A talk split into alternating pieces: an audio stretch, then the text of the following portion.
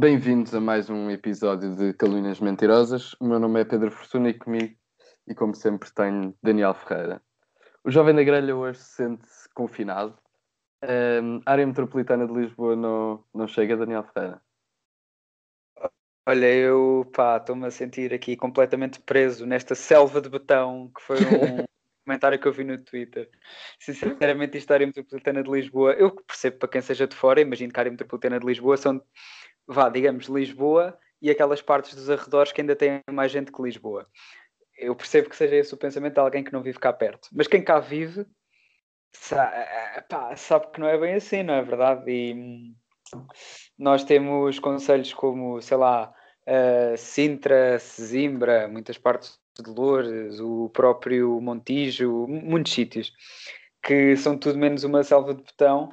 Eh, e, portanto, passar um fim de semana confinados dentro da área metropolitana de Lisboa não me parece que seja um problema por aí além, porque, uh, e eu vou dar o meu exemplo, hoje por acaso era para dar um saltinho à, à praia, na, na, na margem sul, mas não fui, acabei por não ir, que uh, aconteceram imprevistos, por exemplo, a final do hockey, que ganhámos agora mesmo, e parabéns ao grande Sporting, maior potência desportiva nacional. Exatamente. Uh, e portanto, o senhor estava a pensar em ir à praia e não foi, porque entretanto mete-se o hockey. Foi. Mas podia ter ido. Uh, ou então até às praias da linha. É, yeah. Olha, desculpa, é que o telefone falhou aqui um bocadinho. Acontece, os problemas dos dados falhou móveis. de facto um bocadinho. Falhou de facto um bocadinho. uh, pronto, pá, e acabei por também ir, ir a Louras e por ir a Lisboa fazer um exame. Portanto, isto pá, é tudo menos estar preso, sendo que os três sítios que eu citei eu não sou de nenhum deles, eu ainda sou de outro conselho, que é Odivelas. Portanto, pronto, isto aqui também parece manifestamente exagerado, pessoas que se sentem confinadas porque neste fim de semana não podem ir, por exemplo, para as suas barracas no Zemar, mas nós vamos falar disso depois. Você sabe que eu já ouvi falar muito mal sobre o facto de termos andado a falar sobre as barracas no Zemar. Eu acho que há um lobby a favor do Zemar. É, acho é, que sim. Eu, eu, para minha surpresa, eu acho que a razão do meu, do meu cancelamento vai ser as barracas.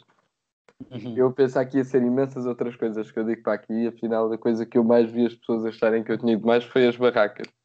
Tu vais ser cancelado quando disseres a quantidade de pessoas de quem tu nas mensagens me dizes que só dizem merda no Twitter.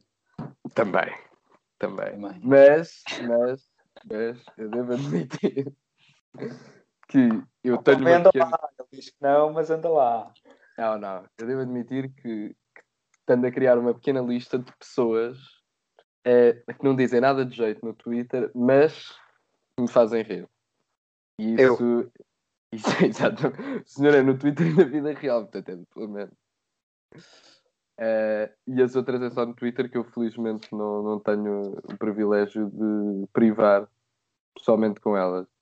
Uh, mas de facto, sobre a coisa da. Um, voltando ao tema, estarmos confinados. Um, primeiro à partida, o, o, país vai, vai confinar outra vez todo, não é? Uh, numa outra, numa, consequentemente, numa, como se faltassem manifestações de que Lisboa é à partida Portugal. Um, portanto, Lisboa está cheia de Covid, logo fecha-se Portugal inteiro pelo simples não. Uh, e portanto, a verdade seja. E vai ser cancelado. Mas eu, estou a, eu, a questão é que nós já estamos quase em 10 episódios e eu ainda não fui. É, é isso que me. Ah, não foste porque o pessoal não nos ouve, mas o pessoal Graças a Deus. Um, eu, no fundo, tu ganhas ouvintes, não é? Tu fazes porque nós tenhamos ouvintes. E eu faço para, por perdermos. Acho que sim, acho que sim. Mas, aquelas pessoas mas, há, pessoas... mas há, pode haver pessoas que ouvem só por causa do hate, não é? Também Exato, é... é isso, é isso. Tu ganhas Por exemplo, tipo, eu a, ver, eu a ver os vídeos do Gonçalo Souza ou a ouvir as cenas do Camilo Lourenço é, é só para o hate. Exatamente. E portanto, tu és a pessoa que as pessoas vão ouvir porque ah, realmente jovem da grelha, gosto imenso. E eu sou o outro que as pessoas. Pá, sei lá, por exemplo, é como no Governo de Sombra, as pessoas vão para ouvir o rap e depois têm que ouvir o João Miguel Tavares e aproveitam e dizem mal. Uhum, uhum. Portanto, nós temos aqui também papéis para desempenhar. E, hum, Uh, mas sim, agora, eu tenho grandes dúvidas um, sobre. Quer dizer, já foi levantado por outras pessoas que sabem bastante mais disto do que eu.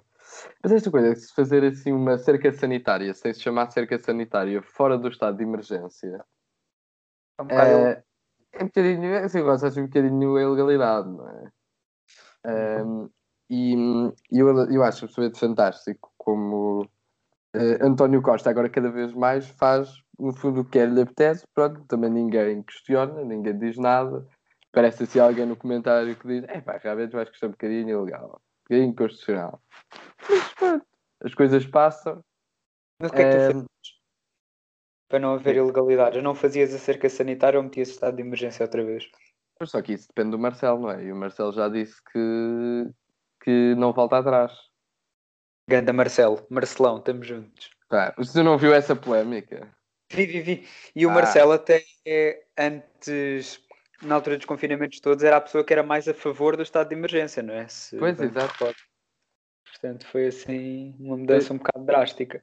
Sim, e, e aquela parte das desautorizações e quem é que autoriza quem, quem é que não desautoriza quem, quem é que não é quem, não sei o quê. Também achei fantástico. Eh, mas sim, Acho eu acho os checks and balances, não. Exato, acho que estão os checks and balances à portuguesa. Ehm, eu por acaso acho que foi mais Marcelo Rebelo de Sousa tipo, a dar aquela chega de vem, eu não deixo o Costa fazer tudo o que ele quer. Eh, mas deixando. Podem votar em mim outra vez. Ah, pera. não, já não dá. Ehm, mas sim, o, o que eu acho que é o, que, é o, que é o ponto é que, portanto, quer dizer, eh, se não vai haver estado de emergência outra vez, eh, primeiro eu questiono também, não sendo epidemiologista, eu questiono bastante esta coisa de, das pessoas estarem confinadas, de confinar 3 milhões de pessoas, não é? Onde à partida é onde está o vírus, como se isto fosse a partida a ajudar em grandes coisas, não é?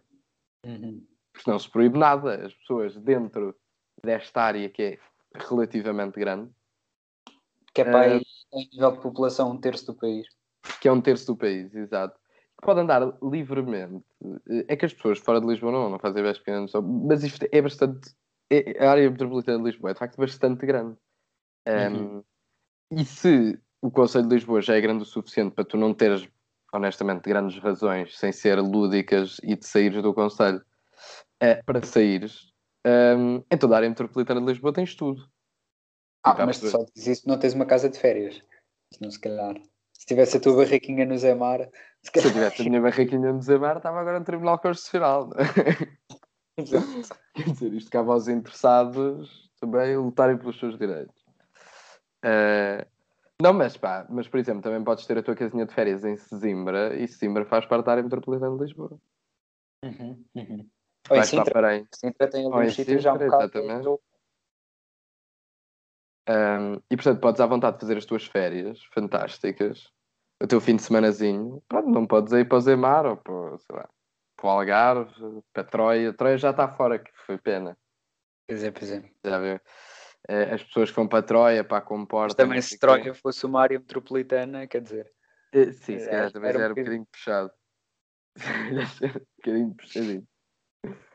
Ehm, mas sim, e portanto eu também não sei até que ponto é que eu não, pronto, mais uma vez, não sendo epidemiologista, estando aqui só a, a mandar apostas de pescada, como toda a gente, Que é no fundo Eh, a nossa especialidade. não é? Enquanto fundo, povo mas- português. exatamente, eu não sei até que ponto é que isto são medidas minimamente eficazes. Como é para ser honesto, questiono a eficácia de grande parte das medidas que não sejam o puro e duro confinamento. Eh, porque eu também não percebo porque é que restaurantes fecharem às duas da tarde impede não é, a propagação um vírus, não percebo o que é que os restaurantes fecharem às dez e meia impede a propagação um vírus. Eu acho Eh, que é mais para desencorajar do que propriamente para impedir. eh, Porque, percebo. aquele vai fechar muito cedo e não sei o quê. Perdes logo a vontade de ir. estás a ver? Sim, quer dizer, eu compreendo. Eh, e Eu não sei se é essa a intenção, mas na prática é o único. é a única justificação que eu posso ver, não é? Uhum. E, e portanto, no fundo, no fundo eu, eu sou um bocadinho. Questiono sempre muito esta, a eficácia destas medidas que foram. eh, porque, por exemplo, quer dizer, há, há certas e determinadas coisas que de facto não podem acontecer, não é? Discotecas e bares e não sei o quê. Uma pessoa compreende, especialmente nos bares, pá, a pessoa já está um bocadinho com os copos. Eh, e, e de repente já começam a deixar de haver máscaras, já começam a deixar de não sei o quê. Pronto, compreende-se. Eh, agora, pessoas a almoçar, não é? Ou, mais especificamente a jantar, mesmo que estejam um bocado alcoolizados, não, também não vão meter-se a andar pelo restaurante fora, não sei o quê. Não é? Portanto, eu estou sempre um bocadinho cético quanto a esta coisa destas medidas que António Costa tem andado a arranjar. Um, e, e que ele, no fundo, eu, eu, quer dizer, isto devem ser grandes criativos que existem nos vários ministérios portugueses, porque eu acho que se tentasse muito, nunca me lembraria destas ideias de fechar as coisas às duas da tarde. É, pá, eu acho que isto são mesmo ideias absolutamente geniais. Por exemplo, agora foi, vamos fazer uma cerca sanitária a um terço da população portuguesa. Que isso vai resolver Sim. imensa coisa. E depois, o que mais me enerva até nestas situações do Covid é depois de estar a ouvir epidemiologistas. Eu percebo, pronto, sou, sou, sou médicos e cientistas e tal, porque a partir são pessoas que têm pouca noção daquilo que é a vida é, real, não é? Uhum. Um, e eu estava a ouvir um senhor que estava a dizer: epá, eu realmente, pronto, eu percebo que isto é o que se pode fazer, um epidemiologista, uh, porque agora de repente também Portugal descobriu que tem milhares de epidemiologistas. Toda a gente, todos os portugueses uhum. agora transformaram-se também não só já eram treinadores de futebol, já eram juristas Sim. e agora uhum. são também. E já eram mestres de obras também. Isso também sabe. E portanto agora, pronto, isto é, nós somos todos doutores honoris causa em várias matérias. Uhum. Um, e portanto, agora que sabemos somos todos epidemiologistas, mas então o senhor estava a dizer que, pá, eu percebo e tal, eh, mas isto no fundo só afeta Uh, isto é uma chatice porque, por exemplo, as pessoas que trabalham em Lisboa e vivem no Porto vão-se poder deslocar à mesma, não sei o quê, isto não impede nada. Uh, e, eu, e aí, o meu point é sempre este, quer dizer, seja quais foram os, os, confinamentos foram feitos as cercas sanitárias e não sei o quê, há sempre o um mínimo de coisas que vão sempre permitir a liberdade das pessoas circularem, nomeadamente trabalhar, nomeadamente, uh, sei lá, irem a consultas, irem também houve questões, por exemplo, de partilha do, das responsabilidades parentais. Quer dizer, há um conjunto enorme de. Quer dizer, enorme não, mas relativamente grande de situações em que vais sempre ter que deixar as pessoas uh, movimentarem-se. Portanto, esta ideia de que tu podes fechar 95% da população portuguesa em casa num determinado momento é, é completamente descabido. E, portanto, eu percebo que os senhores matemáticos, e já o Arnaldo Matos falava dos matemáticos, e bem, ele é que era o visionário um, realmente eu acho que os matemáticos primeiro percebem pouco daquilo que está a passar uh, e depois têm uma ideia, quer dizer, pedem medidas que são completamente descabidas. Se atualmente, eu percebo que não é o trabalho deles serem políticos, felizmente, é? é? nestes momentos que uma pessoa percebe que se calhar as tecnocracias não resultam. Uhum. Um, contra mim, Porque não queres um, uma pessoa formada em ciência política, tipo eu, uh, primeiro-ministro. Isso era o sonho de qualquer pessoa. Daniel Ferreira, primeiro-ministro de Portugal. Sim. Eu fazia campanha por si. É, exatamente. Eu fazia campanha por si. Não sei se votava em si, mas fazia campanha. Um, mas sim, portanto, isto tudo só para dizer que eu não sei se nós já tínhamos falado sobre o Covid aqui também, espero que não tenhamos muito mais que falar. Uh, mas eu sou, sou um bocadinho cético sobre, sobre estas coisas. Uhum. Sou, sou sempre um bocadinho cético sobre estas medidas. Uh, mas não sou cético sobre o Covid. Não, não, agora não vou para aí escravinhar todos no ah, Twitter okay. que o senhor anda a falar com um negacionista e não sei o que, não apanha nada. Coisa. Que eu já sei como é que funciona o Twitter. És uh, negacionista do Covid? Achas que o Covid existe? É pá, a partida espero que sim, senão isto foram os piores dois anos da minha vida completamente perdidos. Imagina que agora uma pessoa descobriu que era tudo. Não é? Sim, verdade, mas, mas ao menos uma pessoa sinta que foi pior de uma coisa que existe. Uhum. Um, eu agora estava aqui a correr a nossa lista de temas. Um, e... Nós fazemos uma lista, nós planeamos isto, não é 5 minutos antes. Sim, não. A semana toda. Não, não. não, não. Uh, e eu. E portanto. Eu, mas eu se calhar, eu tinha aqui uma coisa que até, até não. Se calhar antes de irmos para os temas. Um, e, e, eu acho que esta coisa, porque estávamos agora a falar sobre, sobre António Costa poder fazer tudo o que quer, no fundo, um, que isto até já está a começar a afetar, no fundo, o, o cumprimento da Constituição da República Portuguesa. Mas eu acho que isto, no fundo, também tudo se deve um, à, à, completa inexistência de uma oposição a António Costa. E hum, eu sei que o senhor não gosta nada da Clara Ferreira Alves, o senhor também não gosta de ninguém, portanto. Mas essa mulher é socratista, ou pelo menos era antes. É. Portanto, logo aí sempre foi uma red flag. não gosto nada da mulher. Não gosto nada da mulher. É, e eu, El Bragaço fez um, agora um artigo para. Quer dizer, ela anda a falar disto há meses. Um, e, e, fez agora um artigo para o Expresso, a sua crónica semanal na revista do Expresso. Uhum. Uh, e ela estava a dizer que, hum, que o António Costa, no fundo, tinha atingido o. Um, um, eu agora não me lembro qual era a expressão que ela utilizou, mas foi uma expressão que o Donald Trump também utilizou, que no fundo o que queria dizer era que, que ela podia fazer o que quisesse, que o Trump podia fazer o que quisesse, até aquela célebre frase que ele disse que eu podia dar um tiro a alguém na Quinta Avenida e mesmo assim ganhava. Uhum. Uh, e ela diz que, que António Costa está a começar a chegar a esse ponto. Ele faz, literalmente, acontece-lhe tudo, mas não particularmente a ele, por acaso, também curiosamente, mas a pessoas próximas dele, nomeadamente ministros. Quem o acompanha. Uhum. Uh, Aquele senhor. E, e, e, ele continua a assumir nas, não há, ele, ele faz tudo. Tive esta gestão da pandemia que é, no mínimo, questionável. Um, uhum.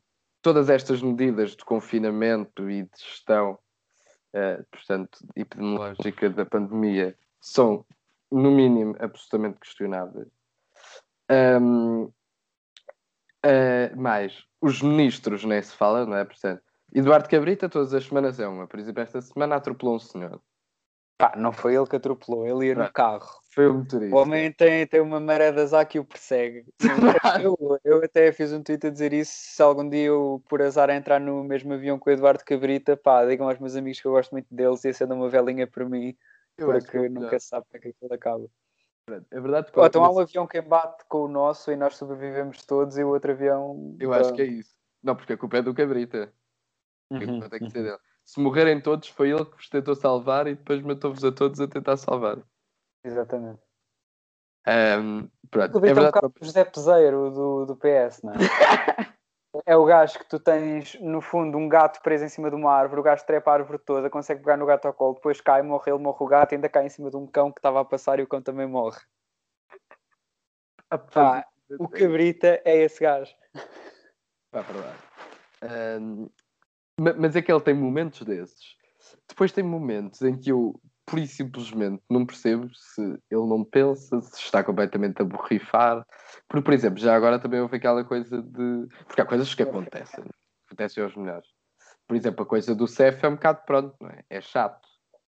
Sim. Uh, e, e aconteceu-lhe e não era nada que o senhor pudesse evitar.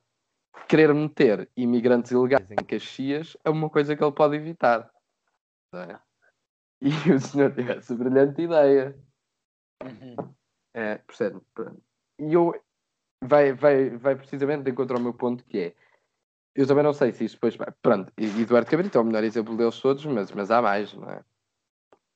Um, por exemplo, temos a senhora da, da cultura a dizer que ia tomar um drink, temos umas coisas graves, por exemplo, a senhora temos da justiça. O senhor, o senhor, super de esquerda e defensor dos trabalhadores a chegar à tapa e mandar tudo para a rua, a dizer ou vocês vão embora ou então vão embora à força. Exatamente, pronto. Uh, não, mas, mas coisas pá, por exemplo, também temos a questão da senhora Van Dunen, que eu até gosto bastante, mas aquela coisa do procurador é uma coisa muito mal explicada. Uhum. Uh, e nenhuma destas pessoas sai. E António Costa, portanto, acontecem-lhe estas coisas todas, que não são a ele especificamente. Agora, o seu Delfim um, é, tem o problema dos e-mails, que à partida também tem a ver com ele, quando ele era presidente da Câmara de Lisboa, zero, não é? Sporting acontece, os, os, os foi chato. Uh, foi chato, não é? Todo, todo aquele, todos os festejos acontecem aos melhores, mete uh, os senhores uh, ingleses a festejar a torta e a direito uh, à grande e à francesa no, no Porto, nada. E eu, eu, de certa forma, pronto, tenho que concordar minimamente com a senhora Clara, porque António Costa acontece disto tudo, ele faz isto tudo, os seus ministros fazem cocó atrás de cocó, continuam lá, mas uhum. ele ao final do mês vai ver as sondagens e continua a ter só ele mais votos que a direita toda junta. Uhum. E literalmente está à beira de uma maioria absoluta. Portanto, quer dizer, o homem faz o que quer. Acho que isso, isso cá ainda tem uma explicação. Porque. Toda, fala lá o doutor, o doutor Daniel Ferreira, como é agora está quase licenciado. Exatamente, exatamente. Já é quase pletal. Bendita análise de dados. Exato. Uh, portanto, isso noutros países onde provavelmente as pessoas vivem de uma forma mais confortável e se podem preocupar com outro tipo de problemas, uh, desde, sei lá, os meios ambientes até à incompetência dos ministros e de certas atitudes que, enfim. Epá, mas isso acaba por não ser decisivo em Portugal. Em Portugal as pessoas acabam por votar com a carteira e, na prática, o que as pessoas sentem é que pela primeira vez, digamos assim, está a vir uma crise e a vida das pessoas continua mais ou menos na mesma, fora, pronto, as que perderam o emprego e não sei o quê, não sei o quê, e essas também não culpam diretamente o governo pelo que lhes aconteceu. Uhum. Uh, se, por acaso, o governo de António Costa, uh, pronto, esta coisa de não haver demissões, isto no, no governo anterior foi ao contrário, não sei se te recordas, mas houve muitos ministros que trocaram e não sei o quê, até o senhor João Soares, depois daquela, daquela polémica da porrada, Sim, e, e, mais, mais ajuda me dás, quer dizer, é que, é que no governo anterior ouviu-se e fizeram-se coisas bem menos graves que, que, deram, que, deram, que deram demissões e, e, aqui nada, portanto, mas sim, uhum. continua. Mas pronto, eh, eu, pá, eu sinto mesmo que se por acaso o, o, o senhor António Costa tivesse todo um conjunto de ministros super competentes, super bem preparados e com zero polémicas, mas começasse, pá, digamos, a aumentar impostos ou a congelar uh, salários na função pública, a não aumentar o ordenado mínimo, da, da, da, da, da, uh, ou houvesse uma crise política séria, não daquelas que ele faz só para querer uh, para subir mais um bocadinho nas sondagens, daquelas crises políticas artificiais. Eu acho que nesse caso ele aí sim desceria nas sondagens. É, é o que eu sinto. Quando as pessoas sentirem que, que, que as atitudes do governo têm consequências na, na sua vida, na prática, uh, aí é que o PS desce nas sondagens. Mas eu espero que isso não aconteça, atenção. Eu estou aqui a falar, mas. Eu espero que isso não aconteça. Eu não quero que as pessoas fiquem pior por causa do governo. Sim, exato, mas eu, quer dizer, obviamente concordo contigo no sentido em que há coisas muito mais importantes uh, do que. E quer dizer, e António Costa também tem tido relativamente a sorte de as coisas que acontecem ao governo não afetarem particularmente a vida das pessoas. Uh, portanto, nenhuma destas polémicas também afeta genuinamente, diretamente, um, ehm, a vida do português comum. Mais uma vez, a questão do CEF é uma vergonha, mas o português comum nunca seria afetado por aquela situação. Eh, não, um o português cidadão... é o português, ponto. Exato, um cidadão português nunca se veria naquela situação. Um, ehm, a questão do procurador também é uma situação muito estranha, mas mais uma vez não afeta particularmente a vida das pessoas. Um... Pode haver, eventualmente, algumas pessoas que estão melhor na vida para quem isso é de facto um escândalo e condiciona claro. de facto o seu voto. Mas essas pessoas já não votavam no PS à partida. Portanto, também. Opa. Não, claro que sim. É Agora a questão que eu acho é. é... Os idosos, as pessoas que estão menos bem na vida, no centrão, no geral. Sim, o, o, que eu acho é, é, bastante interessante como António Costa nem tem que se preocupar minimamente com estes escândalos. E eu acho que isso deve-se deve um pouco àquilo que tu estavas a falar de, portanto, haver outras questões que as pessoas normais acham mais relevantes, uh, mas também se deve, e, e, todos estes erros que o próprio António Costa faz, ou, pronto, podem não ser erros, mas fez o melhor que podia, eu acho que isto também se deve ao facto de não haver qualquer tipo de oposição e das pessoas olharem e pensarem: bom, entre António Costa sozinho ou António Costa com a mãozinha do, do Jerónimo e Rui Rio e André Ventura, pá, a partir da escolha parece-me evidente. Sim, sim. Uh, e portanto, e as pessoas até podiam dizer: Ah, não, olha que o André Ventura está a subir muito. Com certeza que sim, mas a verdade é que enquanto o PS tiver uh, tantos votos como a direita toda junta. Ventura até pode ter 30%, não é? Pá, completamente. Portanto, isto não, não, é, não é um problema para o PS e para. O... E, e, e, ainda mais, caso isso até comece a subir, de facto, André Ventura muito, o que muito poderia acontecer seria um enorme. Uh, Sim, uma enorme subida do voto útil no PS. Portanto, é como o regresso do pacismo, mais ou menos. Imagina que o Costa depois por acaso resolve usar na campanha. Bem, é assim, vocês não votam na gente, vêm aí os gajos da Troika outra vez e desta vez vêm com fachos ali agarrados. Exatamente. Ah, isso para é. ganhar eleições é excelente. Exatamente, portanto eu acho que António Costa eh, faz o que quer, porque neste momento tem a faca e o queijo na mão, e nisso eu concordo minimamente. Não acho que seja ao nível de Donald Trump, porque Donald Trump, quer dizer, fazia coisas muito mais descabidas. Um, e não mas... ganhou por causa da pandemia. Porque e não, não ganhou por causa da pandemia, exatamente. Um, agora, António Costa faz o que quer, porque tem a faca e o queijo na mão, não tem qualquer tipo de oposição, e genuinamente o português comum um, do Centrão pensa, bom, entre o Rui Rio e António Costa, ao menos vai o António Costa, que ao menos já cá está, tem experiência e é a continuidade do que se está a fazer, que não é horrível. E portanto, enquanto não houver oposição, um, enquanto, e, isto a Clara Ferreira Alves também fala, e é verdade, enquanto a, a direita portuguesa, isto no MEL viu-se muito bem, enquanto a direita portuguesa andar a discutir uh, se o Estado Novo foi ou, teve ou não momentos aceitáveis e não se concentrar naquilo que é 2021, uh, a princípio será difícil que tirar o PS do governo. Sim, sim, sim. Um, e também sobre coisas que a direita devia andar a discutir ou não, e que são bastante interessantes, seria, nomeadamente, agora aquilo que vai ao Parlamento agora, outra vez, a legalização do consumo de cannabis. Uhum. Que eu gostava muito de saber a sua opinião. Como se não uh, epá, a lei que vai passar, que provavelmente vai ser aquelas que agradam ao Centrão, é no fundo a chamada péssima, não é? Que é aquela que vai legalizar, entre aspas, para meter nas mãos de umas quantas empresas eh, portanto, do capital, vá, vamos ser marxistas agora. Uh, e basicamente o que vai acontecer é que os preços vão subir porque pronto, ninguém vai comprar honestamente um saco de erva a 5 euros ali na loja da esquina e deve haver aquela coisa dos consumidores terem que estar registados e dadadadadada. E o que deve acontecer é o que aconteceu mais ou menos no, no Uruguai e no Canadá, que é, uh, no fundo, as pessoas continuarem a recorrer ao, uh, ilegalmente ao consumo ilegal, aliás. Uhum. E, portanto, nesse aspecto, por acaso a proposta da iniciativa liberal, acho, não tenho a certeza, que também previa o autoconsumo, mas sim, obviamente, sim. e aqui para puxar a brasa à minha sardinha, a única proposta aceitável na realidade era a registro aos verdes, que vale muito a pena vocês verem, porque é bonita, embora, obviamente, o Centrão nunca vá aprovar. Sim. Pronto, no fundo é, é, é isto. É o take, é autocultivo é, é, crucial. No fundo, isto é o que tenho a opinar. O autocultivo é a única forma de, de, mudar na prática alguma coisa sem ser para os turistas que cá vêm, que esses não se importam de pagar 15 euros por uma grama. É. Um, assim, eu, eu, eu por acaso, pronto, sobre o autocultivo, não, não tenho assim muito. Um, não, não tenho assim grande opinião vincada sobre o assunto.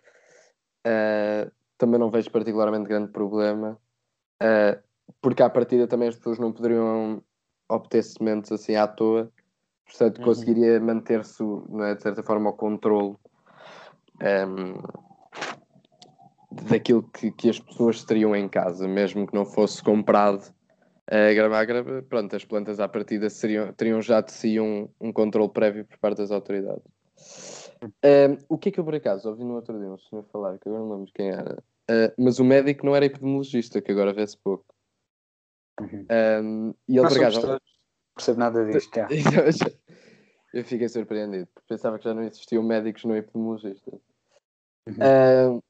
não, mas e, e, ele estava a falar que, que no fundo, e, e eu acho que isto vai ser bastante importante de se ver na prática. Um, e, há, e, há, de facto referências a isto nos decretos-leis, nos, nos projetos-leis, uh, mas de forma muito. Ou seja, não parece, pelo menos a mim, que esteja muito claro a forma como, uh, como isto vai acontecer. Que tem a ver com o THC e com a, a percentagem, pronto, e a quantidade de THC presente nos, uhum. na. Que achas que os agarradinhos vão querer continuar com um THC mais alto que o Estado deixa e por isso recorrer à ilegalidade? Primeiro eu tenho curiosidade para perceber quanto é que o Estado vai deixar. Uhum. Um, porque, por exemplo, e era o que eu estava a falar, quer dizer, enquanto nos anos 60 tu tinhas uma presença de THC, uma concentração de THC à volta dos 5%, agora tens 30 e tal 40%. Sim, sim, uh, sim. E portanto, se tu mantiveres aquilo nos 5%, não, quer dizer, resolve-se um pequeno problema que são as pessoas que querem, é pá, vou aqui fumar uma ganza que cheiro. e pronto. Uh, eu acho que para essas pessoas, pronto, e para os turistas e não sei o quê, ei, pá, Portugal é muito bacana. Eu já estou a imaginar os ingleses. Um, Portugal é muito bacana e não sei o quê, pá, isto é Holanda, mas com sol, pá, que fantástico. Vamos aqui todos fumar umas velas. Meus putos. Exato. Uh, eu acho que para essas pessoas serve agora, genuinamente, para consumidores minimamente regulares, não é? De cannabinoides. Uhum. Uh, eu não sei até que ponto é que 5% eu não percebo nada disso, mas, é. Sobre, eu não percebo nada do que é que se está a falar neste episódio, dou já este coisa para as pessoas não me cancelarem. Uh, não percebo nada de nada, é tipo, eu, eu também não percebo nada de nada, mas falta mesmo. Especialmente de futebol, mas isso já lá vamos. Isso já lá vamos, isso já temos tempo. Um, e portanto, sim, e, e, ambos os projetos de lei, pronto, agora o, do, os mais recentes, do Bloco de Esquerda e da Iniciativa Liberal, falam de limites de, à consideração de THC. E a questão é essa, epá, imaginemos, se esses limites forem 5, 10%, à partida vai continuar a haver um mercado paralelo um, que não se vai extinguir porque as pessoas quererão continuar a consumir um, quantidades um, não é? Portanto, uh, ou variantes, whatever, um, com mais consideração de THC, portanto, não se resolve particularmente, não se acaba propriamente com o tráfico de cannabis. Um, agora, pronto, eu acho que isto também, eh, a legalização do consumo de cannabis, tem também uma vertente que eu acho que as pessoas não esquecem muito. Uh, agora no fundo na política atual, em que isto é tudo pronto, faz sentido ou não faz sentido, mas do ponto de vista também ideológico e dos direitos e liberdades das pessoas, isto agora eu vou parecer um liberal a falar. Um, mas as pessoas, de facto, quer dizer, eu não percebo qual é que é esta limitação às pessoas poderem consumir uh, cannabis à vontade. Um, até porque, especialmente, ganhando o governo dinheirinho com os impostos por causa disso, que é o que o senhor quer é ver tá, com o autocultivo. não, nós não vamos, pá, nós não vamos querer que as pessoas fiquem caroxos para ganhar mais dinheiro com impostos, pois não? Não, com certeza que não por ser que o THC é ah. baixo. Ah, ah bom. Um, mas eu também tenho aqui uma coisa. Eu, eu, eu também vi agora aqui uma questão que eu achei um bocadinho complicado, que eu achei, um que achei relativamente interessante, um, que, que, tinha que ver com, eu não sei se também está no, no da, portanto, na proposta de, da iniciativa liberal, mas a do Bloco de Esquerda fala disso, de que o estabelecimento que vende cannabis, não é? Uh, deve ficar situado a uma distância superior de 500 metros de estabelecimentos de ensino uh, mas pode portanto, pré-escolar, básico e secundário. Portanto, folga em saber que as instituições de ensino superiores pode haver lá ao lado uma banquinha para. Exato. É, pronto. E depois, nesse estabelecimento. E eu achei isto interessante porque é, não percebo. Portanto, nós, vou dar agora aqui um exemplo de Reina Dona Leonor, foi a escola onde nós andámos, em Alvalade num raio de 500 metros, eu contaria duas, três dezenas de sítios onde se pode comprar tabaco e álcool. Sim. À vontade. Verdade ou é mentira? Entre uh, mercearias, cafés, restaurantes, em todos esses uhum. sítios há máquinas de tabaco ou vendia-se tabaco e álcool. Um, Sim. Mas ao que parece, não é? as crianças menores de idade as crianças. Tendo em conta que isto ainda à partida será muito mais, pelo menos no início, haverá muito mais controle do que no caso do tabaco. É? Uh, e do álcool, que toda a gente sabe que se compra álcool e tabaco uh, em Portugal, com qualquer idade que seja, não é? Uh, desde que a pessoa não tenha tipo 12 anos. E portanto eu acredito que eventualmente Uh, isto depois também começará a existir com estas lojas. Eu não percebo é qual é que é esta distinção que ainda se faz entre os cannabis e o tabaco e o álcool. Peço desculpa, mas não compreendo. Não compreendo como é que isto pode ser diferente. Isso é por causa dos efeitos psicotrópicos e das pessoas ficarem alteradas. Bom, isso de facto é uma desculpa para o tabaco, mas não é uma desculpa para o álcool, não é? Epá, está é. bem, mas imagina, uh, tu estás a ver as coisas de uma forma muito idealista, quer dizer, eu por mim também começava a restringir muito mais uh, o, o, álcool e o tabaco, só que a nossa sociedade, especialmente a portuguesa, mas as sociedades no geral, não está pronta para de um momento para o outro acabar com o tabaco e acabar com o álcool. Mas eu, mas eu não digo que vai acabar com o tabaco e com o álcool. Mas é, mas eu acho muito bem. Eu digo que é se. Eu só, eu só não sou a Não, favor eu do, é do se fim do álcool os cannabis ao tabaco e ao álcool. Eu só, não, eu só não sou a favor da proibição do álcool porque sou bêbado, porque se não fosse isso, também era. Também era. Mas é pá, eu acho que é mais isso. mas eu não tenho Porque senão, quer dizer, se vamos aí, então porquê é que não legalizam a heroína e a cocaína? É que se é para falar. senhor sabe que isso não tem a ver nada. a. Porque se é para não sei o quê, efeitos não sei o quê, quantos gajos é que coisa por causa do álcool e quantos gajos é coisa por causa da cocaína? Está ela por ela, portanto também. Se há álcool, também há cocaína vendida aí no, nas mercearias. Nas vending machines. vending machines. Olha, para mim são 3 graminhas de coca, se faz favor, está bem. É um que- café, uma merenda e 3 gramas de coca. Isso era o seu sonho. na fatura, vai desejar. Mas pronto. ehm, só para, pronto, para concluir, no fundo é isto. Pá, sou contra esta coisa dos 500 metros. Autocultivo, pá, compreendo. Não tenho nada contra, nem especialmente a favor. Eh, e não sei até que ponto é que se vai, propriamente, se acabar com o tráfico é um argumento, eu não sei se vai particularmente acabar com o tráfico ehm, por causa disso, especialmente sobre esta, por causa desta questão do THC. Mas, foi uma questão, é?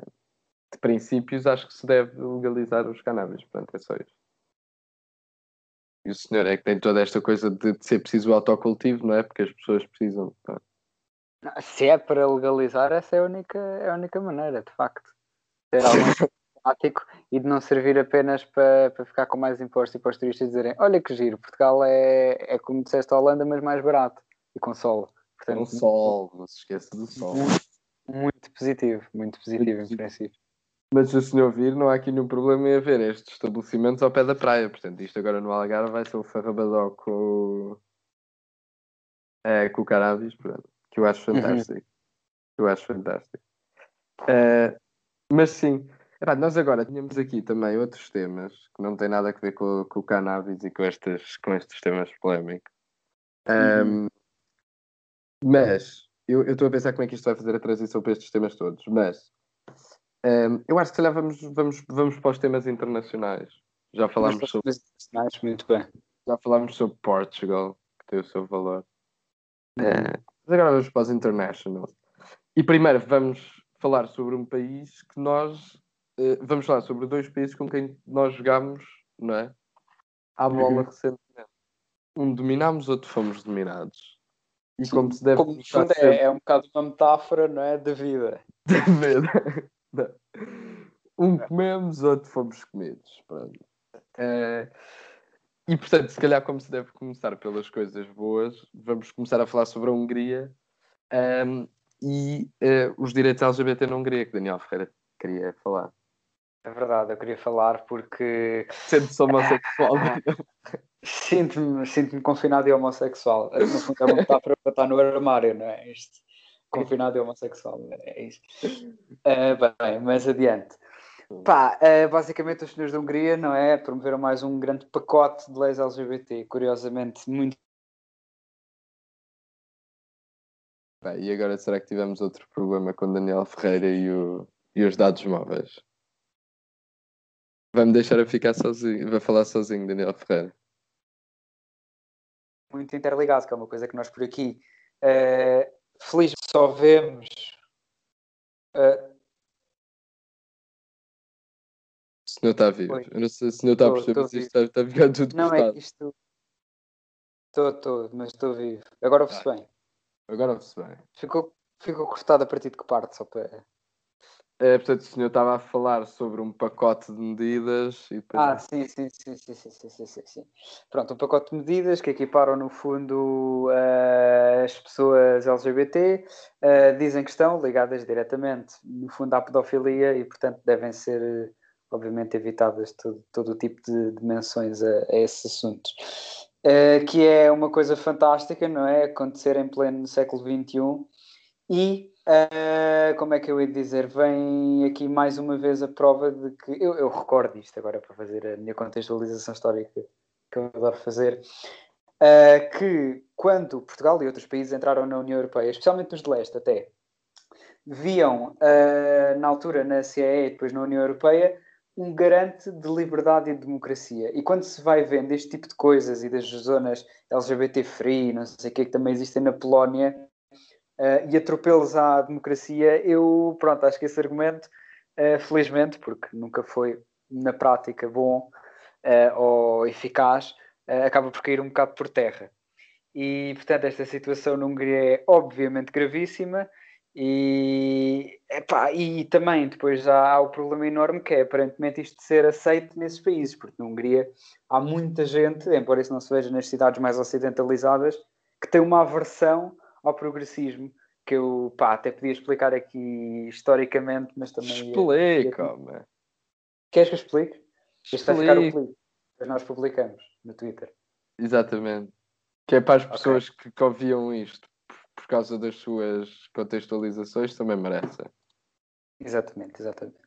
Portanto, nós, eh, nós, não somos nós, felizmente, mas especialmente os senhores húngaros e a população do leste em geral, eh, especialmente as pessoas mais velhas, levaram com um discurso que, mesmo que muitas vezes não fosse na prática, era o discurso progressista do, do, do tempo do, do socialismo, que era porque nós vamos produzir muito e vamos ao espaço e vamos avançar e vamos progredir. Da, da, da, Portanto, as memórias que ficaram disso foram logo negativas.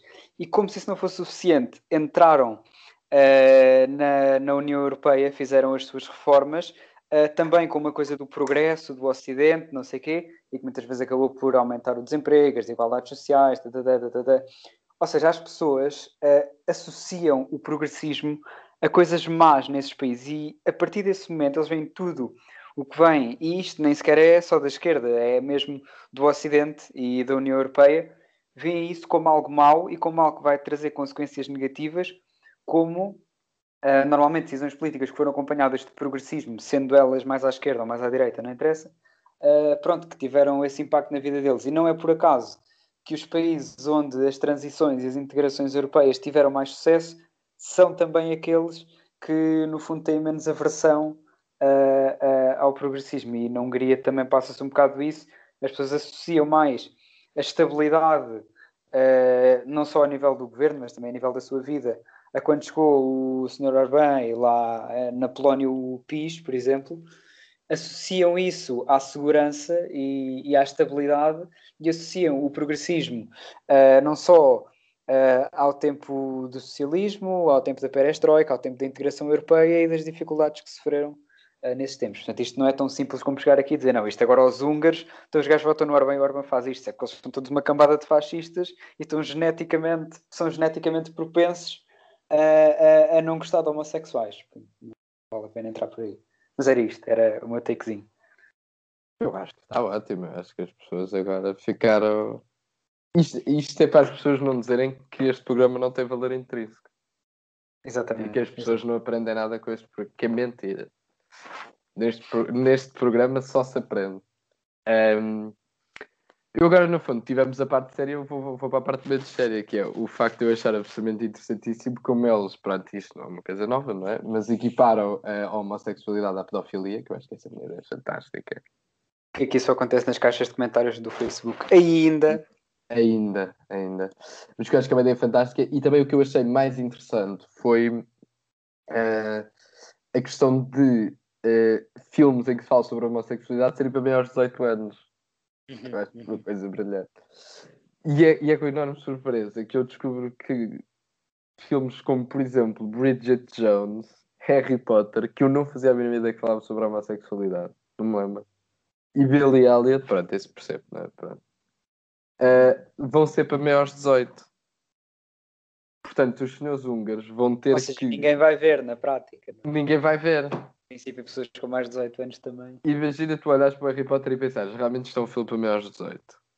Isto promove claramente o marxismo cultural e, e, a pedofilia, portanto, em princípio. Mas é para maiores de 18, apesar de estar associado à pedofilia, também com 18 anos já, já podes. Que é uma coisa também engraçadíssima, não é? Exatamente. ter acesso a coisas equiparadas à pedofilia quando tens idade para ser pedófilo. Exatamente. é pronto, logo isso é, é maravilhoso. É fantástico. É, não, mas sim, no, no, fundo a questão é essa, é que hum, portanto, isto é um, é um pacote de medidas não propriamente foi, que visa combater a pedofilia, não é?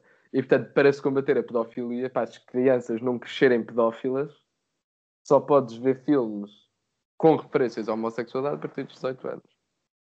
Porque aos 18 anos, um, não é? Tu já automaticamente fazes 18 anos e já não podes ser homossexual e pedófilo. Exatamente. exatamente. A pedofilia, é, já, não é? Tu só tornas uh, pedófilo até aos 17, depois a partir daí já. A partir daí já não, já não acontece nada de mal na vida de ninguém. Já foste lavado cerebralmente suficiente para que nada de mal possa advir destas situações. Uh, e portanto eu acho sempre fantástico estes pequenos momentos de uh, que, que, no fundo cada vez são mais comuns e acontecem um pouco por todo o mundo. Uh, mas acho que é sempre interessante que nós, europeus ocidentais, possamos estar no topo do nosso pedestal a rirmos destas situações. Enquanto pudermos estar em cima do nosso pedestal, já não estamos assim tão mal. Uh, mas a verdade é que a Alemanha uh, atirou-nos do nosso pedestal não é, Daniel Ferreira? Pois, tirou-nos. Já nos tem tirado do nosso pedestal, mais ou menos desde os anos 80. Mas agora, esta semana, pá, atiraram-nos de uma forma um bocado mais agressiva do que nós estamos habituados. Fomos manifestamente empurrados dali para baixo. Uhum, uhum. Sendo que, pelo menos, pronto, isto no futebol, mas pelo menos uh, fomos autorizados a ir ao banco, não é verdade? A gastar sim, os sim, trocos. Tal como é. o Dr. António Costa foi autorizado a ir ao banco pela Ursula von der Leyen. Exatamente, que foi um momento também sempre interessante da semana hum. e é por isso simplesmente a coisa mais portuguesa de sempre. Sim, que é sim, tu receberes um cheque enorme e a primeira coisa que tu perguntas é já o posso levantar. Now can I go to the bank? you can go to the bank. Pronto. É pá, foi incrível. Mas eu sinceramente, primeiro nós somos, pronto, somos portugueses, portanto logo aí, tal como dizem os preconceitos do norte da Europa, uh, em princípio somos pessoas péssimas e que gostam muito de Quer dizer, gostar de ter dinheiro é uma coisa um bocado, não é bem só portuguesa, mas enfim. Uh, mas, quer dizer, as pessoas olharem para Portugal, olharem para o país que em 2011, por causa da Troika, resolveu mandar os homens da luta à Eurovisão na Alemanha, Uh, e olharem para o, para o Sr. Costa a dizer aquilo lá Ursula von der Leyen e a dizer é pá, isto em princípio é uma vergonha para o nosso país, mas é que eu não. Isto é alguma coisa de inesperado ou Costa mandar uma piada destas? Pá, não, pá, as pessoas são portuguesas e pronto.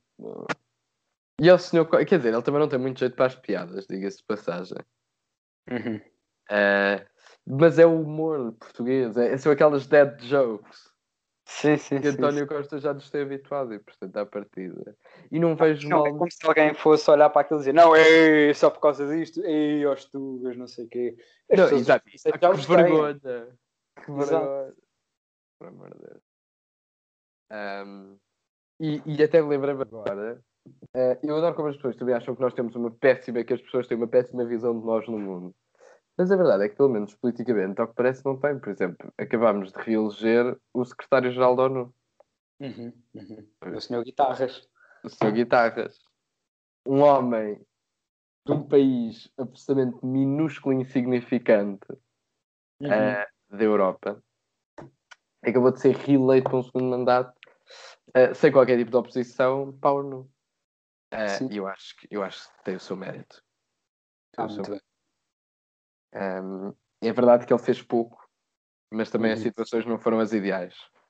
E isso também é uma coisa que normalmente diz assim: ah, porque ele está na ONU e não faz nada. Quer dizer, mas ele não tem culpa que a ONU esteja quase vazia de poderes e que tenha aquelas Sim. coisas dos vetos todos. Ele agora não chega lá bem. Isto para mim é acabar com os vetos e eu agora é que vou decidir o que é que é justo, o que é que não é justo e onde é que a ONU intervém. Exatamente. Não são assim, não é? Sim, e, e, e, as coisas não só não funcionam assim como. Quer dizer, o homem teve que lidar com. Um, ehm, portanto, ele, ele, cumpriu agora, ou vai cumprir agora 5 anos, um, ehm, uhum. e é preciso perceber que em quatro deles foi com Donald Trump. Portanto, sim, sim. É, um, um, e é preciso perceber a influência e a importância que os Estados Unidos têm uh, na ONU. Uh, quer dizer, os Estados Unidos ehm, financiam uh, um quinto, quase um quarto do, do orçamento total da ONU. A ONU é em Nova York. Um, um quarto das forças militares da ONU, dos capacetes azuis, é como é que eles chamam aquilo, uh, são militares americanos. Portanto, é, é muito difícil para o secretário-geral da ONU fazer alguma coisa quando os senhores americanos não colaboram. Sim, sim, sim. E, portanto, tendo em conta que ele, a ONU está basicamente falida uh, e teve um, durante quatro anos um presidente americano que por ele deixava falir, uhum. um, manifestamente não teve um primeiro mandato assim muito, uh, muito fácil. E uh, também mas... foi por isso que ele acabou por assumir uma postura que muita gente, muita gente, especialmente a que está mais ou menos do lado, entre aspas, dos Estados Unidos, acabou por assumir como uma oposição aos Estados Unidos. Muitas Sim, vezes, exatamente. Se calhar também se deve um bocado ao discurso de Donald Trump, mais do que propriamente uma aversão do Sr. Guterres aos Estados Unidos, que obviamente não existe. Sim, claro que não. E, e portanto, o homem também não teve um primeiro mandato muito facilitado e esperamos que o segundo lhe seja um bocadinho mais fácil, senão, coitado do homem. Uh, senão o homem passa lá 10 anos e pouco faz. Um, mas parece-me que ele agora também não só teve um mandato difícil por causa do Sr. Trump, mas também por causa do Covid. Uh, Sim. Também não lhe facilitou particularmente a vida. Um, uhum. E portanto agora vai ser interessante perceber que no fundo o grande um, no fundo, o grande propósito, o grande objetivo e a grande dificuldade do seu mandato um, para estes próximos cinco anos vai ser, no fundo, um, o mundo pós-Covid, não é? é? A questão das vacinas, de distribuir vacinas uh, ao maior número de pessoas possíveis, a crise que vem aí, como é que o mundo lida com isto tudo, eu acho que esperemos que ele tenha possibilidade de fazer aquilo que eu espero e suponho um, que ele queira fazer. Mas se calhar nestes últimos minutos aproveitamos e vamos para temas menos sérios, mas mais tristes. É... Estás a falar da coisa mais importante das coisas menos importantes? Exatamente. Ok. Começa, Daniel Ferreira. Epá, isto em princípio eu quero começar a minha intervenção por dizer calma. calma. Porque as pessoas pá, estão muito nervosas por causa da seleção. É que perder 4-2 com a Alemanha, sendo os campeões da Europa, aliás, perder 4-2 na fase de grupos, sendo os campeões da Europa, é um bocado, digamos, triste. É, não sim. quer dizer chato, que é para não citar o outro senhor, mas sim. e, um, exato. E pá, um, mas perder 4-2 com a Alemanha e com a equipa com que nós jogámos, não é? com o nosso 11 inicial, não é assim tão tão, tão mal. Uh, claro que eu acho que a seleção precisa de mudanças, mas eu no ATI por acaso estive a ver as equipas com que nós jogámos no, no Euro e no último Euro, nos primeiros dois jogos, aquilo também andava ali um bocadinho com as dinâmicas um bocado más. Nós empatámos um um com a Islândia, que depois, pronto, eliminou a Inglaterra e chegou longe, ainda se qualificou para o Mundial. Mas no início do Euro, a Islândia era a seleção meme, que toda a gente achava que tinha caído lá de paraquedas e que não ia dar nada e que ia acabar com zero pontos, zero golos marcados, 30 golos feridos, não sei o quê. O que não se veio a revelar a verdade. E depois desse empate com a Islândia, num jogo em que nós até tivemos a ganhar, uh, jogamos com a Áustria, empatamos 0-0 e o Ronaldo mandou um penalti ao poste. Portanto, uh, e depois a partir daí é começou a jogar a melhor equipa, tá, tá, tá, tá, tá, tá. e eu não sei se vai acontecer o mesmo, não quero estar aqui a armar-me Fernando Santos e dizer que voltamos para casa no dia 11 e somos recebidos em festa, mas Uh, pá, não está nada perdido, nem isto é a prova de como a seleção é fraca ou uma coisa assim. Uh, pronto, a seleção precisa de ajustar no fundo o, o, seu 11, precisa de ajustar ali algumas dinâmicas. A lesão do Cancelo também foi chata, mas isto com calma vai-se lá. Agora, parecia, agora teve um momento em que parecia mesmo o Rubén Amorim. É? Muito bem. Pá, por acaso a voz e tudo, parecia ver. Temos que ajustar algumas dinâmicas, a lesão do cancelo também não ajudou, mas epá, estava parecido. Estava Pronto, parecido. já vou para o Sporting. Doutor Varandas, então, eu critiquei em primeiro lugar. Em primeiro e lugar, segundo... nunca gritei é, no estádio coisas impróprias sobre a sua pessoa. Nunca, nunca, nunca fui a manifestações contra si. Jamais. Jamais. E nunca critiquei a contratação do grande Rubén Amorim. É? Não, Exatamente. eu Antes, pelo contrário, foi Exatamente. o primeiro a dizer que era uma excelente ideia. Uh, não, mas pronto, pá, eu acabo já a licenciatura agora daqui a uns dias, semanas. Portanto, senhor Varanda. daqui a uns dias, semanas, meses. Quem sabe anos. um, e portanto o senhor já está a fazer ao, ao, ao tacho, no fundo. Não, quer dizer, eu, eu sinto que nós, de certa forma, nestas coisas do futebol, tendemos a concordar sempre bastante. E, e eu também, eu primeiro eu não percebo esta. O Twitter era isso. Exatamente. Ah, eu, eu primeiro não percebo esta grande ah, ideia de que. Primeiro, eu estava a falar disto com uma amiga que nós conhecemos por acaso, que também conhece, eh, por acaso outra com a Alemanha, por causa da Alemanha. Primeiro, ai que desgraça, já não nos vamos qualificar, que horror, que tristeza, 4-2. Nós qualificámos o ano passado com 3 pontos, foi uma única vitória. Nós já temos esses 3 pontos, ainda falta um com- jogo. Com diferença de golos zero. É bom. Exatamente. Temos uma diferença de um gol agora. Por, por amor de Deus, olhem para o, para o, para o jogo. Ehm, do, olhem para, para os outros terceiros lugares que andam para aí. A, a- a Espanha acabou de empatar agora outra vez também, ontem. Eh, portanto, eh, eh, esta ideia de que Portugal não se vai qualificar e que isto é uma desgraça.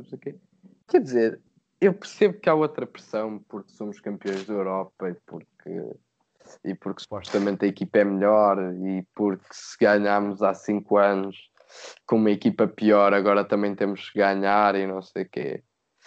Ahm, mas, mas eu acho que é preciso é calma. É- Esta ideia de que nós temos que ir É. aqui para o grupo da morte e, dar 3-0 a a toda a gente. Epá, não temos.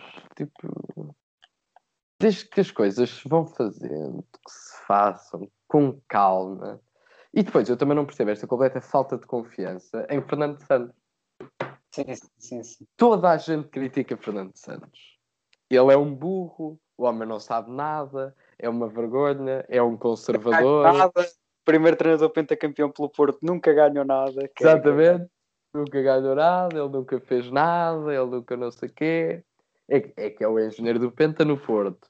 Eh, depois também, quer dizer, mesmo em termos de seleções fora de Portugal, com a Grécia vai consecutivamente mais longe nas competições do que nós. Chega a E Portugal, de sair da Grécia, aquilo foi o que foi também, né? Exatamente, o homem sai da Grécia e vai por lá fora. Chega a Portugal, e é preciso lembrarmos isto, estávamos nós com Paulo Bento Salvo erro, eh, saídos do Mundial 2014, que também foi uma beleza, se as pessoas bem se lembram. E Ah, começámos a competição para o Euro 2016 também de uma forma fantástica. Exatamente, não tínhamos equipa, estávamos com a pior geração de sempre, não havia meio campo, não havia nada. E em ano, um ano e meio, de repente, há meio campo, há equipa, empatamos três jogos, estamos nos oitavos de final, ganha-se à equipa que vai ser, e não foi esperado, ganha-se à equipa que vai eh, dois anos a seguir à final do Mundial. Uhum. E a equipa à que final- ganhou final. Exato, chegamos à final e ganhamos duas, era a equipa que ganhou o Mundial. dois Em anos casa deles. depois. Não é? Em casa deles. E depois ainda vamos ganhar. E depois o senhor ainda ganha três anos depois a edição inaugural da Liga das Nações. Uhum. Mas, uau, quer dizer, Portugal joga a bola já há muitos anos. Já quase há 100 anos que andamos aqui a jogar a bola. Em termos de seleções e em termos de clubes. Eh, e nunca ninguém tinha ganho nada do ponto de vista de seleções. Eu acho que isto é importante referir. Eh, e não foi por falta de qualidade de seleções. Antes, pelo É. contrário, não é? nós tivemos seleção. Por mais que as pessoas digam que a nossa seleção, onde no melhor 11 estão para aí 3 ou 4 jogadores do Wolverhampton e um jogador do Porto com quase 40 Exatamente. anos, É não, preciso não é a perceber.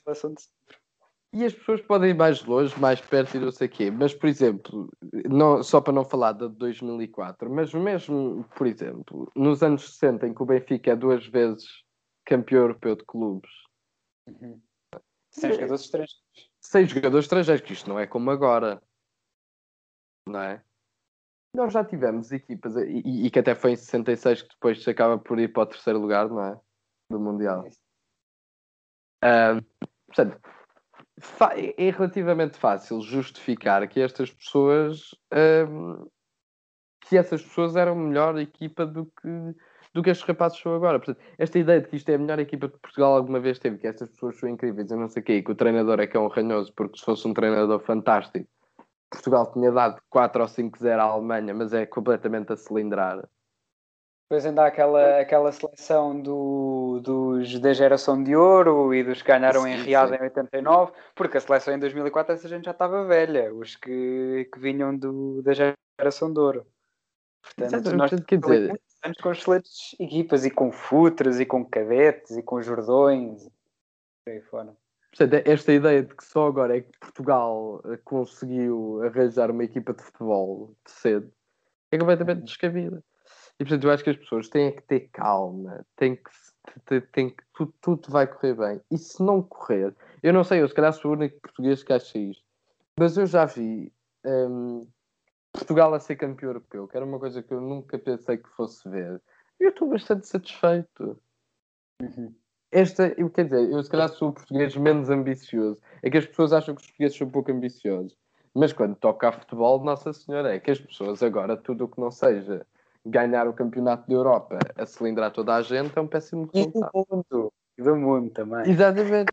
Nós fomos aos oitavos de final do Mundial 2018, de onde só passámos duas vezes, uma delas no tempo do Eusébio, mas foi péssimo, foi terrível, foi hecatombe.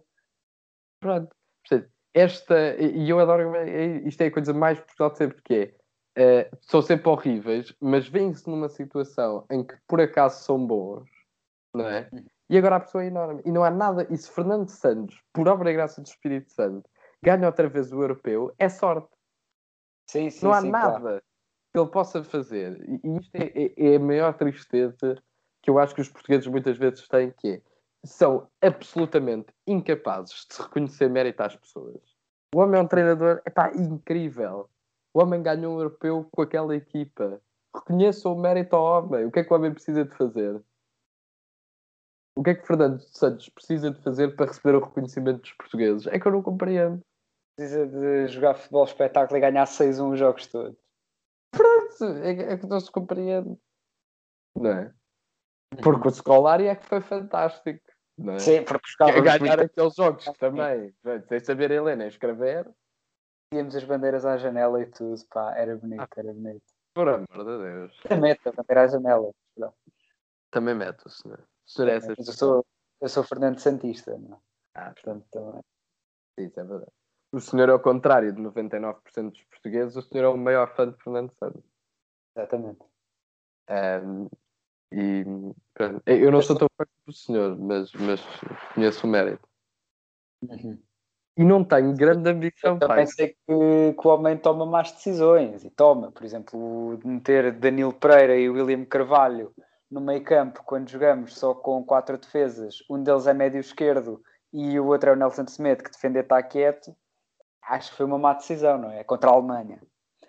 Mas uhum. isso, quer dizer, faz parte, não é? Que treinador é que não erra. Exatamente. Não é?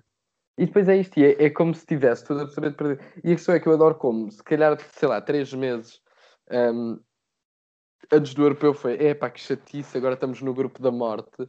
Mas de repente, agora que, que foi mesmo o momento da verdade, pá, apareceu de repente esta ideia descabida, não é? que Portugal, por acaso, podia dominar a Alemanha. Sim, sim, sim. Nestes últimos dois dias é que se criou esta triste ideia. Não, não. Por acaso, e os portugueses, de repente, convenceram-se, por alguma ordem de razão, que tinham uma equipa que era completamente capaz de cilindrar a Alemanha. A nossa equipa de jogadores de Wolverhampton é... Não, em princípio vamos ganhar a Alemanha. Mas, mas fácil. Uhum.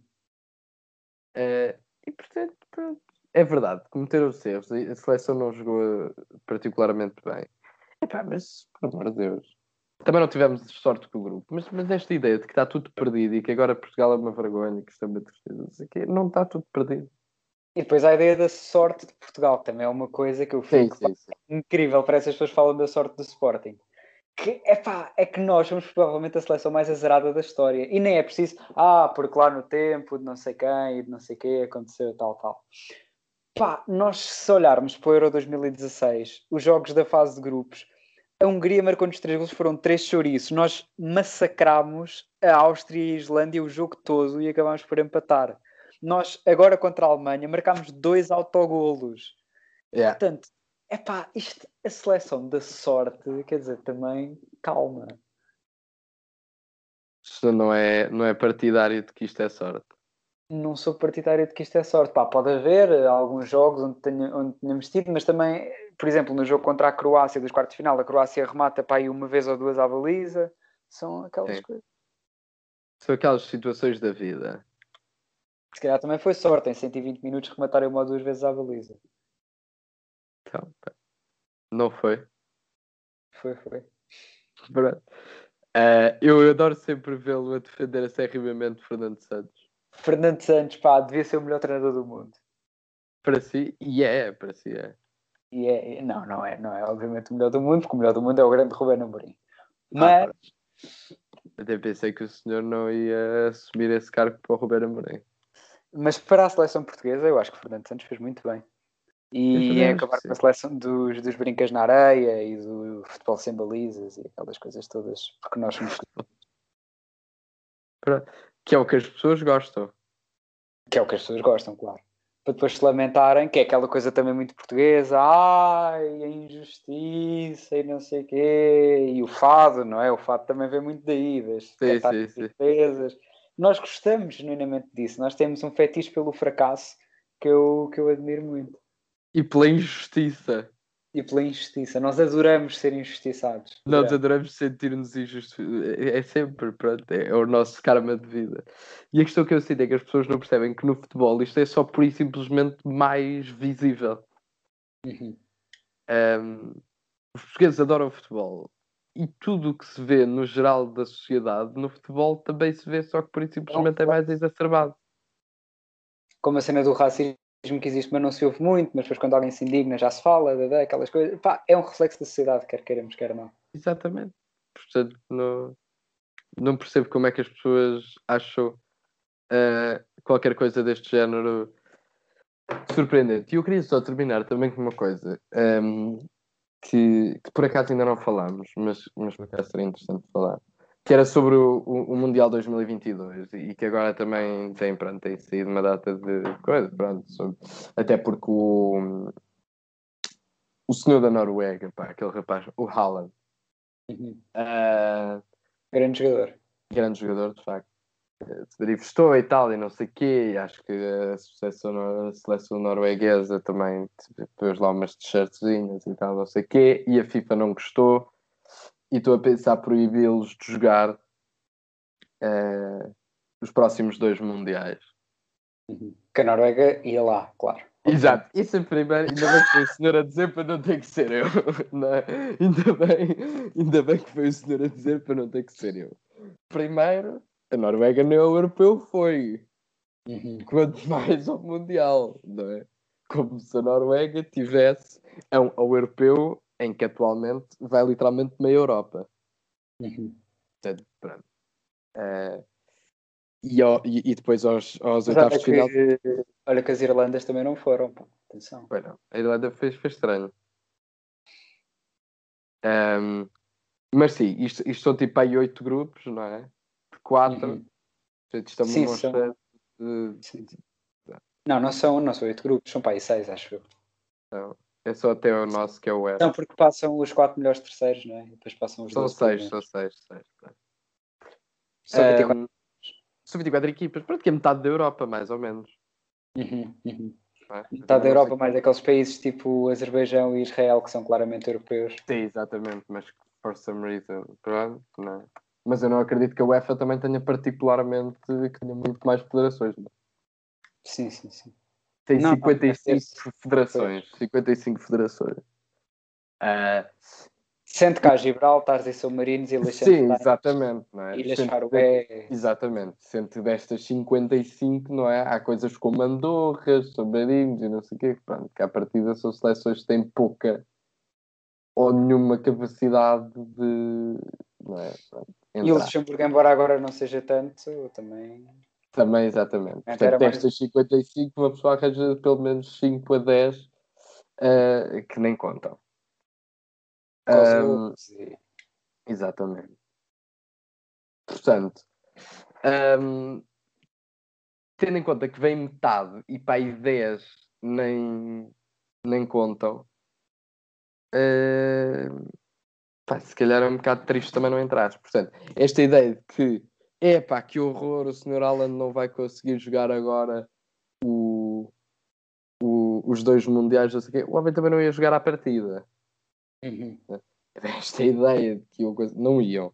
O senhor não ia, não se perde nada, em princípio, é, é lidar. Um, mas pronto, independentemente do que é que o senhor Alan não sei o quê, isto, isto, é, isto é a parte, pronto, um bocado irrelevante. Parte relevante é que o senhor tem toda a razão. O senhor Alan tem toda a razão e os senhores noruegueses têm toda a razão. Uh, e eu também, pronto, e, e, voltando à coisa, também não sei até que ponto é que uh, a FIFA também anda a penalizar uh, a Noruega, porque também é um bocado irrelevante que eles também não iam, porque eu também tenho curiosidade de saber se fosse o Brasil, se fosse a Argentina, um, uhum. ou mesmo no caso da Europa, se fosse uma Inglaterra, Portugal, Itália, França, uma das grandes seleções do mundo, se também havia essa vontade em impedir que fossem um, aos Mundiais. Oh, por acaso com o Brasil houve agora uma polémica por causa disso, por causa do Bolsonaro querer despedir o Dunga, porque aparentemente é comunista, o que para o Bolsonaro significa não concordar com ele. Uh, e, e, pronto, querem. O Dunga não, o, como é que se chama o treinador? O, é, pá, esqueci. O Tite. O Tite, né? Tite, Tite, Tite. Tite, pronto. Uh, que o chamou que o chamou comunista e tal, aquelas coisas todas, o que faz um bocado lembrar aqueles caudilhos da América do Sul que se metiam sempre na bola antigamente. Uh, e acho que a FIFA chegou a dizer que se mandassem o, o homem embora por ordem política também eram capazes de ter sanções. Mas eu duvido muito que fizessem alguma coisa contra o Brasil, honestamente. Exatamente. Uh, é tão simples, pronto, como tudo na vida e o futebol não é diferente. Por isso é que eu acho que esta coisa, ah, o futebol, o futebol, o futebol. O futebol é como tudo o que na humanidade gera bastante dinheiro. É política, uhum. é interesses e o futebol não foge à regra. E sempre um, foi, quer dizer, não, é, não foi uma coisa que apareceu agora. Exato, não foi uma coisa que apareceu há 5 ou 10 anos. Agora, se o Sr. Haaland e os senhores noruegueses têm razão, têm razão. Um, porque ter à partida um Mundial no Qatar é descabido. Um, e da cima, porque vão ter que adiar e aquelas coisas todas. Supostamente fazer no inverno, não sei o quê. Coisas fantásticas. Um, mas que o Sr. Haaland tem à partida e, e, que os senhores noruegueses têm à partida completamente razão, tem completamente razão. Uh, e não tem nada a ver até com o Qatar ser, ser no Qatar ou deixar de ser no Qatar. Que isso eu discordo, mas também não tenho à partida problema nenhum. Mas também há toda a situação dos trabalhadores do Qatar. E Exato, isso morrem. é que é, a partida para mim é relevante. Isso é que para mim é relevante. Uh, o que se tem as histórias que se tem ouvido falar um, por exemplo, os últimos números que eu vi seriam 6.500 trabalhadores ilegais faleceram durante as construções para o, para o Mundial. 6.500 pessoas. Nas construções para um Mundial, não é? Para as construções tipo, dos últimos 10 anos no Qatar inteiro. Epá. Primeiro, quer dizer, eu questiono mesmo em que raio de condições é que aquelas pessoas lá estão, porque isso é mesmo manifestamente grave. Uhum. 6.500, isso é, é, gravíssimo. Uh, tivemos operários a morrer na construção da ponte. Mas foram 6.500, pá, esperemos que não. É pá, não, acho não. Foram bem menos e foi nos anos 60. Portanto, a partir das condições não também. Também não eram as melhores. E não éramos um país tão rico como o Qatar, não é? Epá, é que também é essa questão, não é? Que o Qatar é um bocadinho. Será que há assim tanta razão de ser para este. Um, não é? Para morrerem 6.500 pessoas. Eu percebo que precisem de imigrantes, não é? Também queres é. o quê? Dar condições às pessoas e depois constróis menos dois arranha-céus. Isto não é assim.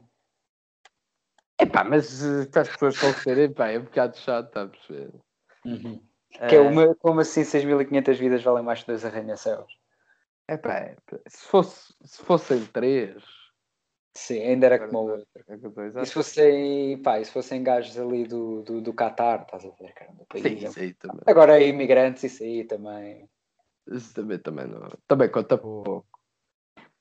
Uh, mas pronto. do Qatar dizerem, vocês também deixam morrer imigrantes no Mediterrâneo. também não sou santos nós. Uh, que não somos, de facto, mas...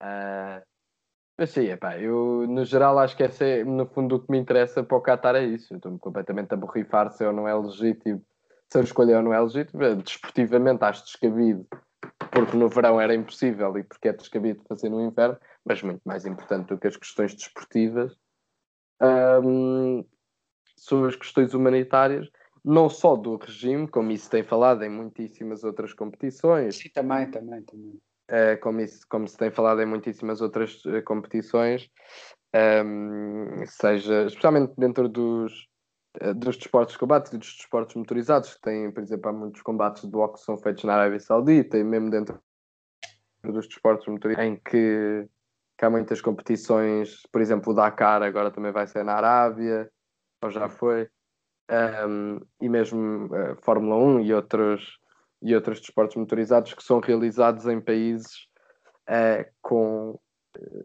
onde é no mínimo questionável a sua ligação com, os, e com o respeito aos, aos direitos humanos. Um, agora, o futebol de facto sempre teve um pouco a sorte dos países mais importantes do mundo do futebol não terem propriamente esses problemas uh, e portanto decidiu criá-los e portanto decidiu ir fazer o Mundial no Qatar para ter que resolver problemas que não tinha. Uhum. Uh, mas é a FIFA a ser a FIFA e portanto pronto. já estamos habituados. Exatamente. Um, e pá, e é isto, eu não sei se tu mais nada a acrescentar tenho mais nada a acrescentar, mas gostei aqui desta todo este debate sobre o Mundial do Qatar que de alguma maneira apareceu. Verdade, completamente random. As pessoas agora não sabem o que é que nós planeamos e o que é que nós não planeamos, já viu? Uhum, uhum. Porque, Porque nós, quer dizer, nós nunca cumprimos o plano, nós falamos de metade das coisas e depois há outra metade que aparece. Por exemplo, ainda ficou por falar, posso deixar aqui o teaser, que eu eventualmente hei de fazer, a criticar a sua ida a um podcast alheio. É. Exatamente. Que era, como é que Mas eu ainda, não, eu ainda não fazia este. ainda não fazia. Ainda não fazia, sim, não houve traição, homem. Não houve traição. Não houve traição. Também não disse que havia. Ah, bom. Também não disse que havia. Só, só estava a comentar que o senhor foi a outro podcast e eu não tenho problema nenhum com o que o senhor foi para lá dizer, mas não gostei do que é que outras pessoas disseram. Uhum. E eu agora não me lembro do nome daquilo, não interessa, mas um dia hei de criticar. Lembras ou não te queres lembrar? Epá, eu tenho aqui escrito. Portanto, vou-me lembrar. Mas eu sei o nome de cor, eu posso dizer. Contra-hegemonia. Exatamente. Está a perceber que é para o senhor ver que eu, que eu tenho notas, que eu tomo notas. Está a perceber? Portanto, eu eventualmente um dia destes hei de criticar não é? Uma afirmação que eu achei fantástica, que é que o Código Penal Português é salazarista. Pronto, mas não temos tempo hoje para falar sobre isso. Mas para a semana eu vou dizer porque é que esse senhor, que eu agora também não me lembro do nome, uh, o que, é, que é sociólogo, o que é que ele é, um, que ele disse, e eu depois hei de explicar eventualmente um dia porque é que isso é completamente ridículo. Mas a justiça não é burguesa? A justiça não é burguesa. Oh. É burguesa. Isso são ideias ultrapassadas, por amor de Deus. Ah, pronto. Eu pensava que isso já não se discutia em 2021. Bom, nós para a próxima semana fica aqui marcado que falamos sobre a justiça burguesa. Uhum. Deixamos já este teaser para a semana. Próxima okay. semana começamos logo pela justiça burguesa. Para a semana que nós não vamos gravar no fim de semana, certo? Vamos, afinal vamos, que afinal todos. Afinal, afinal vamos. Uh, portanto, com esta nos despedimos, com a promessa que na próxima semana falaremos sobre a justiça burguesa e outros temas uh, mais ou menos interessantes, não é? Como é óbvio, dependendo da perspectiva. Foi um gosto este, esta hora e vinte, espero que tenham gostado e hum, até para a semana.